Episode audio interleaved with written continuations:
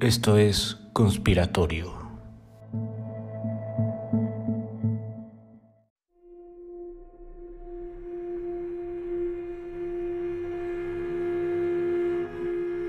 Buenos días, tardes, noches, tengan todos ustedes a este, la primera emisión de Conspiratorio. Conspiratorio será un programa donde nos dedicaremos a hablar acerca de teorías de la conspiración, acerca de qué es lo que nos hace dudar, por qué dudamos acerca de lo imposible y de lo invisible. Eh, mi nombre es Mauricio Cruz y de ahora en adelante seré la voz en tu cabeza. ¿Por qué seré la voz en tu cabeza? Porque podrás escucharme por Spotify, iTunes, eh, cualquier eh, aplicación para podcast. Y este es un podcast en el que, como ya lo mencioné, nos dedicaremos a hablar de teorías de la conspiración, las desmenuzaremos, nos reiremos acerca de lo imposible que puedan llegar a ser estas, dudaremos acerca de lo posible que puedan llegar, de, los datos tan posibles que nos pueden llegar a dar estas. Y bueno, eh, a lo que nos truje Chencha, este, en este primer programa tenemos un tema eh, muy importante. Es un tema que pues no dará mucho de qué hablar, sino únicamente pues nos dedicará a, a entender por qué creemos en teorías de la conspiración. Y es que creemos en teorías de la conspiración ya que existen elementos psicológicos y sociales que nos hacen creerlas y pero mucho mucho antes de entrar a por qué creemos en ellas y por qué los elementos eh, psicológicos y sociales nos hacen creerlas, eh, debemos definir primero lo que es una teoría de la conspiración. Una teoría de la conspiración se define como tal a toda aquella teoría o creencia elaborada que versa sobre la asociación de diferentes personas y, organismos cuyo vínculo pretende conseguir la manipulación de los acontecimientos para conseguir sus objetivos, de espaldas a la opinión mayoritaria y a menudo siendo dicho objetivo o los medios para conseguirlo u ocultarlo, algo que afecta negativamente al resto de la población, a una parte de ella o incluso a un individuo. Como ya vieron, una teoría de la conspiración siempre se dedica a pues no confiar en la historia oficial, a no creer lo que en realidad está pasando, a que pueda ser una pueda actuar negativamente negativamente o, bueno que afecte negativamente a una parte de la población, tales como las vacunas, que ya las mencionaremos más adelante, o bien eh, que la Tierra es plana, eh, que el hombre nunca llegó a la luna, que existen diferentes teorías que puedan afectar a la población de una u otra forma, entonces es que eh, se creen ellas para desviar la atención. Entonces, lo que, lo que nos interesa ahorita es, el tema principal de este programa es lo que nos hace creer en las teorías de la conspiración. ¿Qué nos hace creer en las teorías de la conspiración? Para entender por qué nos atrae tanto la noción de que hay fuerzas sombrías que controlan los acontecimientos políticos, debemos pensar en la psicología que hay detrás de las teorías de la conspiración. Somos muy buenos para reconocer patrones y uniformidades. Este es el punto que más nos va a interesar porque creemos mucho en patrones y uniformidades. El cerebro está eh, urgido, urgido de patrones y uniformidades para que le den sentido a lo que está viendo. Entonces es por eso que a veces exageramos un poco estas situaciones y creemos que vemos significado y sentido cuando realmente no lo hay. Nuestra necesidad de estructura y nuestra capacidad de reconocer pautas son más bien hiperactivas, lo cual origina una inclinación a reconocer patrones como las constelaciones que vemos el cinturón de Orión, etc. Así como las nubes que parecen perros, un ejemplo muy claro, y las vacunas que provocan autismo, que es como ya lo mencionábamos anteriormente, el hecho de que existan diversos casos en los que se, en los que se dice las vacunas han provocado autismo, eh, por una serie de casos en los que ha sido una coincidencia que a través de la vacuna, eh, que a partir de la vacuna, no a través, sino a partir de la vacuna pueda desarrollar autismo, que es una cosa casi imposible, creamos que existen elementos donde en realidad no los hay. También asumimos que cuando algo sucede, sucede porque alguien o algo lo hizo por una razón. Esencialmente, vemos algunas coincidencias en torno a grandes eventos y luego inventamos una historia a partir de ellos. Hay que tener en cuenta que estas teorías no aparecen de la nada, de la nada, parten de algún tipo de suceso real que es interpretado de una manera alternativa. En algunos casos se asemejan a los delirios propios de distintos trastornos mentales, siendo su contenido no sustentado por evidencias empíricas, aunque algunos elementos de estas teorías de la conspiración son considerados como prueba de la teoría no son compartidas por la mayoría y suelen ser fijas e impermeables a cambios, a menudo considerándose que quien las niega puede llegar a ser parte de la conspiración.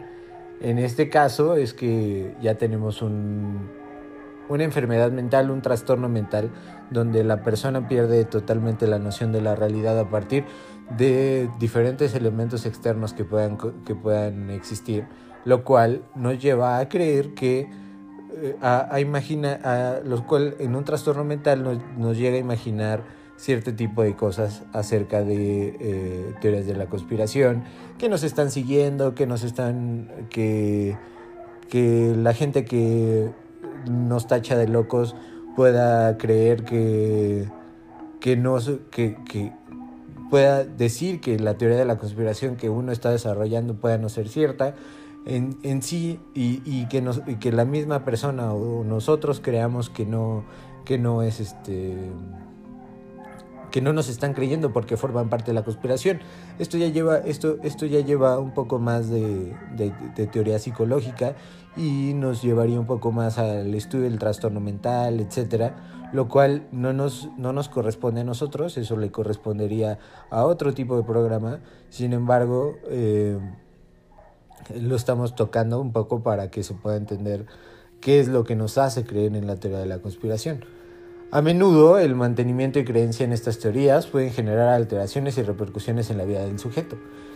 Eh, esto ya lo venía comentando anteriormente con los trastornos mentales, sin embargo, a partir de la, de la creencia de una teoría de la conspiración y de la clavadez en una teoría de la conspiración que nos haga creerla totalmente, puede que eh, haya repercusiones en la vida del sujeto e incluso en la, de en la de otras personas.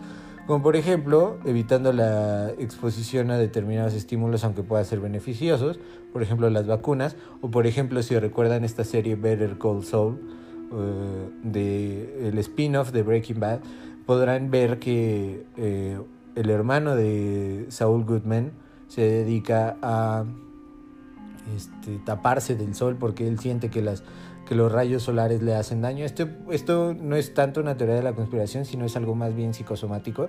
Sin embargo, el sol es un, eh, eh, es un estímulo beneficioso y eh, es objeto de burlas y críticas y dificulta mucho su interacción social y provoca el aislamiento total de esta persona, en, lo cual se, lo cual puede determinarse porque o la misma persona se aísla o por el rechazo social. Puede dificultar el rendimiento académico, laboral y social dependiendo de cada caso. En este caso, que ya les menciono, eh, Charlie se refugia y dificulta mucho su rendimiento, su rendimiento laboral en el, en el despacho en el que él trabaja. Entonces, esto es un ejemplo de cómo las teorías de la conspiración o bien elementos psicosomáticos pueden provocar que la eh, persona se aísle o bien crea que todos los demás están en su contra. No todas las teorías de la conspiración son iguales, eso, eso, eso que quede muy claro desde el principio. Algunas de estas teorías incluyen elementos fantasiosos o propios de la ciencia ficción, mientras que otras resultan relativamente plausibles y pueden surgir de la interpretación de hechos reales. De hecho, aunque la gran mayoría de, suelen ser falsas o una transgiversación de hechos reales, algunas teorías inicialmente consideradas conspiratorias o productos de delirios han demostrado ser reales, como ocurrió con Martha Mitchell con el caso Watergate y la corrupción en tiempos de Nixon, la existencia del holocausto judío o el proyecto MK Ultra. Todos estos son elementos reales que fueron eh, demostrados posteriormente. Ya hablaremos en programas, en programas posteriores acerca de, estas teorías que iniciaron como teorías y al final se convirtieron en una realidad. Como ya hemos hablado, existen elementos de la psicología que pueden determinar, determinar por qué es que creemos en teorías de la conspiración. Ejemplo de ello son los siguientes factores. La disonancia cognitiva es uno de los primeros factores, es decir, la incomodidad que se siente ante dos ideas contradictorias.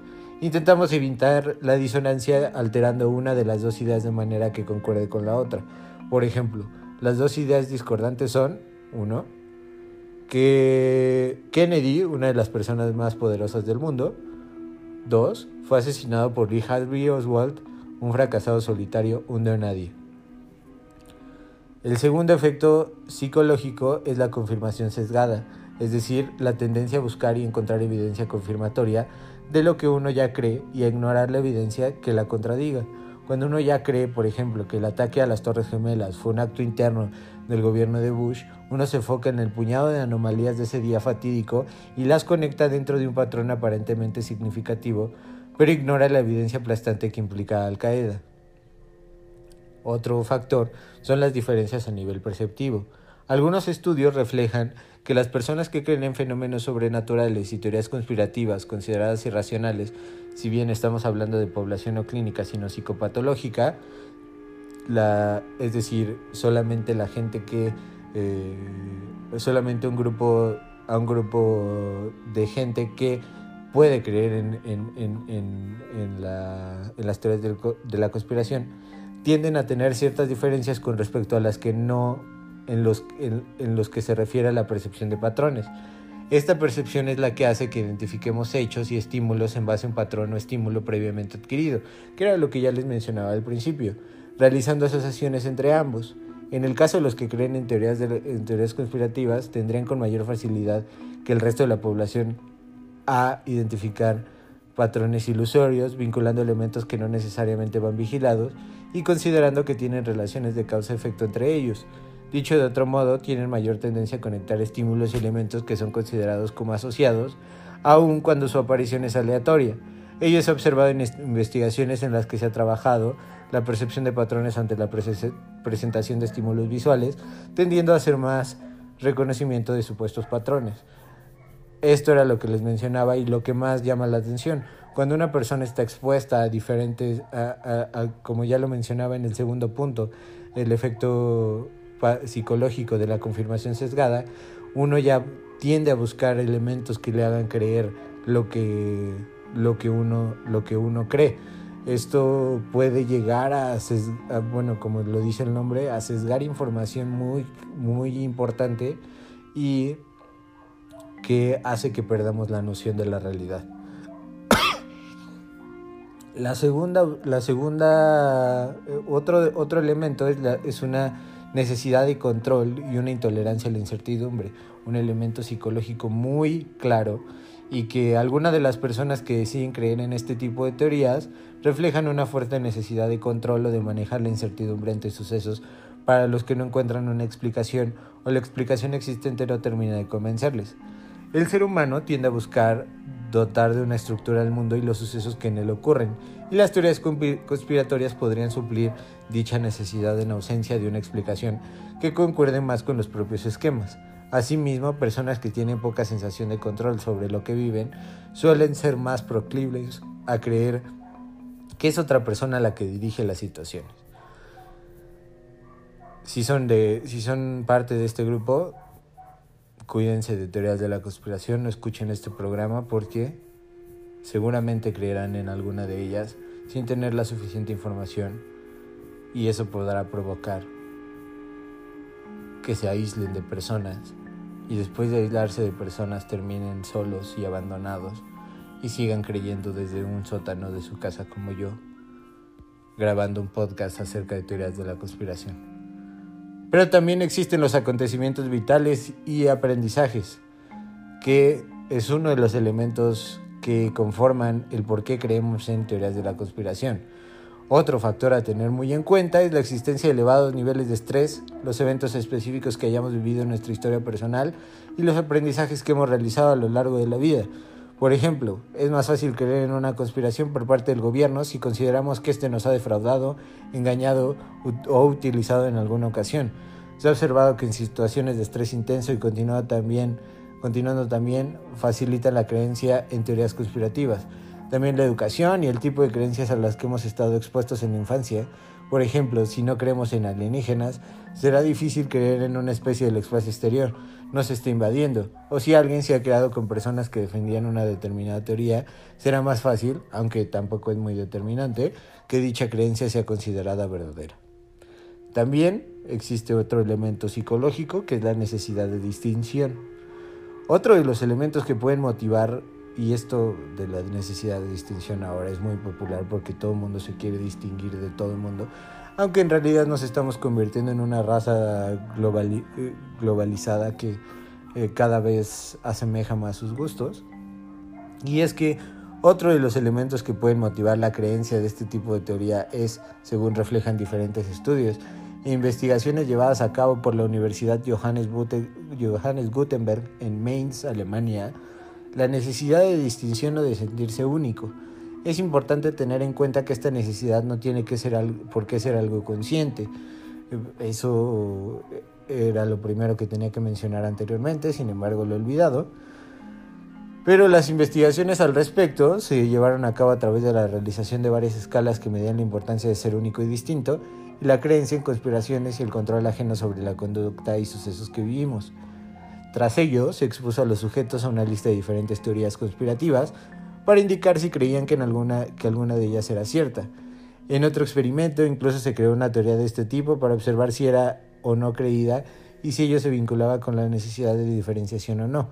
Incluso, tras indicar este hecho, los resultados reflejaron, reflejados indicaron que un gran porcentaje de los casos las personas que creen en conspiraciones o tenían una mentalidad que facilitaba su creencia poseían un, un mayor nivel de necesidad de, de distintividad e unicidad, es decir, de, ser distintos y ser únicos. Los datos obtenidos por estos estudios indican que la necesidad de sentirse diferente y único tiene un efecto existente y considerado significativo en la creencia en teorías conspirativas. Si bien se trata de un efecto que se da a un nivel modesto que no rige ni determina la creencia en sí, asimismo se observó que la popularidad de la teoría en sí no afectó a la mayoría de los participantes, con la excepción de aquellos que se ascribían a una gran cantidad de estas, reduciendo su nivel de creencia cuanto más popular era. En estos últimos casos existía una mayor necesidad de atención y de sentirse diferente. Otro motivo por el cual somos tan propensos a creer en las teorías de las conspiraciones es que somos animales sociales. Esto ya es otro elemento diferente y es mucho más importante desde un, desde un punto de vista evolutivo nuestra posición en la sociedad que estar en lo cierto.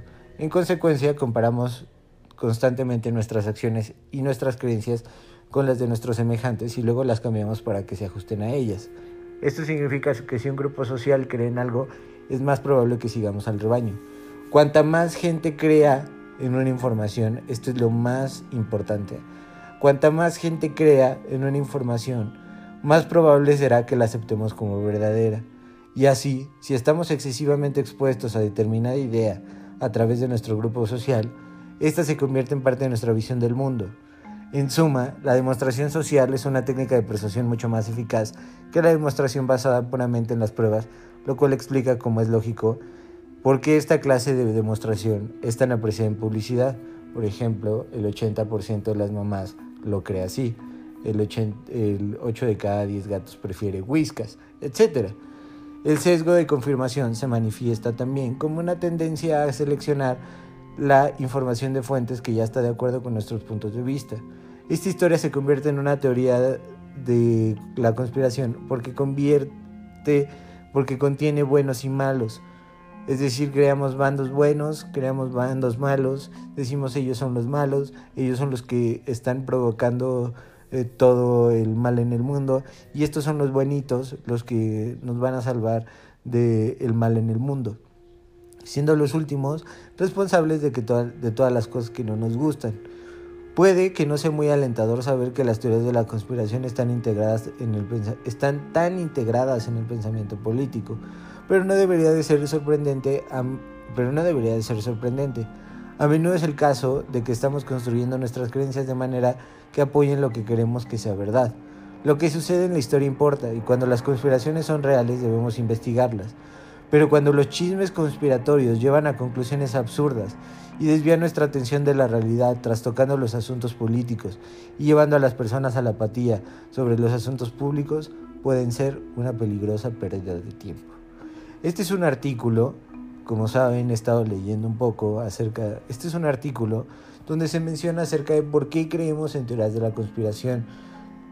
El artículo es de la BBC, también hay un artículo de El País, los dos traducidos de autores, de autores eh, americanos, y estos autores mencionan por qué creemos en teorías de la conspiración, por qué después de 50 años de sucedido el asesinato a JFK, eh, a John F. Kennedy, eh, seguimos creyendo que Lee Harvey Oswald no fue el principal responsable, aunque existe eh, información que puede determinar que Lee Harvey Oswald fue el asesino en solitario, o bien porque seguimos después de 40 años, después de 30 años casi, creyendo que el asesinato de Colosio estuvo fue, fue, una, fue una misión dada por el presidente de aquel entonces. Es por eso que estas teorías de la conspiración nos hacen pensar que, quiénes son los buenos y quiénes son los malos, quién, qué es lo que nos hace, quiénes son, quiénes son los que hacen el bien y quiénes son los, los que hacen el mal. Existen diferentes factores para determinar si existe o no una teoría de la conspiración. Por ejemplo, ya lo hemos mencionado, el caso Watergate, el holocausto judío, que al principio eran teorías de la conspiración y que se decían no existían. Ahora existen elementos claros para determinar que existió el caso Watergate, donde se demostró la corrupción de Nixon, así como el, como el como el caso del holocausto judío, que aún en nuestros días sigue existiendo gente que lo niega. Sin embargo, las pruebas existen y las pruebas ah, ahí están para, para poder demostrar que es una realidad lo, que, lo que sucedió. Sin embargo, pues hay gente que no lo cree y, lo, que, lo cual provoca que pueda existir um, pues una confirmación sesgada, como ya lo, como ya lo, como ya lo he mencionado y se arriesga uno a que exista un grupo determinado de personas que al final, que al final puedan eh, ser un grupo grande que pueda confirmar cosas que no son ciertas. Por ejemplo, un ejemplo que me gusta mucho es como en la película Interstellar, de repente llega un momento en el que eh, la humanidad deja de creer en, los alunizajes, eh, en los y es que empiezan a decir que fue un efecto de propaganda y que fue creado por el gobierno de los Estados Unidos cuando eh, hay pruebas irrefutables de la ciencia que demuestran que el hombre sí llegó a la luna.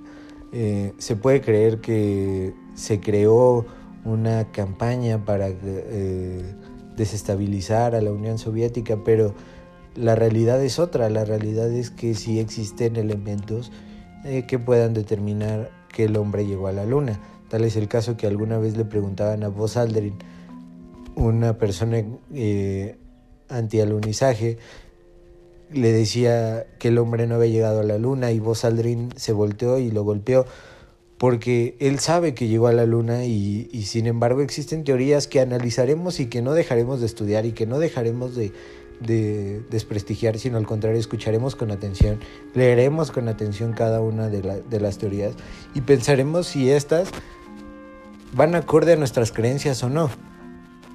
Es, eh, es, decir, no necesariamente tenemos que casarnos con una idea.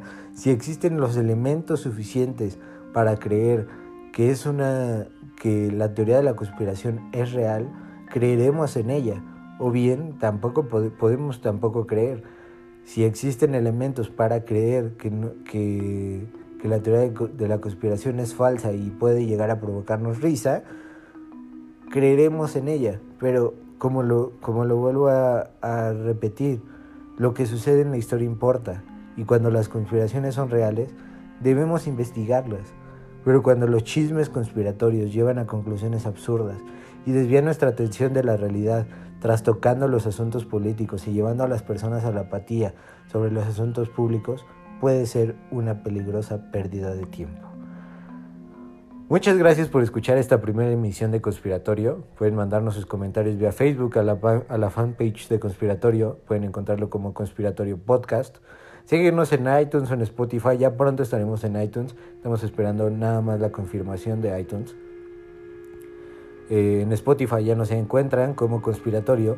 Pueden dejarnos sus comentarios en iTunes cuando aparezcamos en iTunes. Calificarnos en cualquiera de las dos plataformas. Seguirnos en, en Spotify eh, calificarnos bien en Spotify, así como retroalimentarnos para mejorar.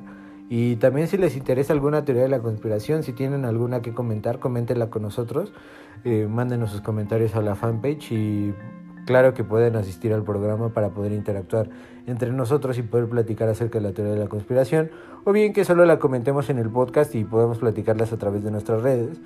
Así es que no olviden escucharnos a través de iTunes, Spotify y cualquiera de las plataformas que existan de podcast.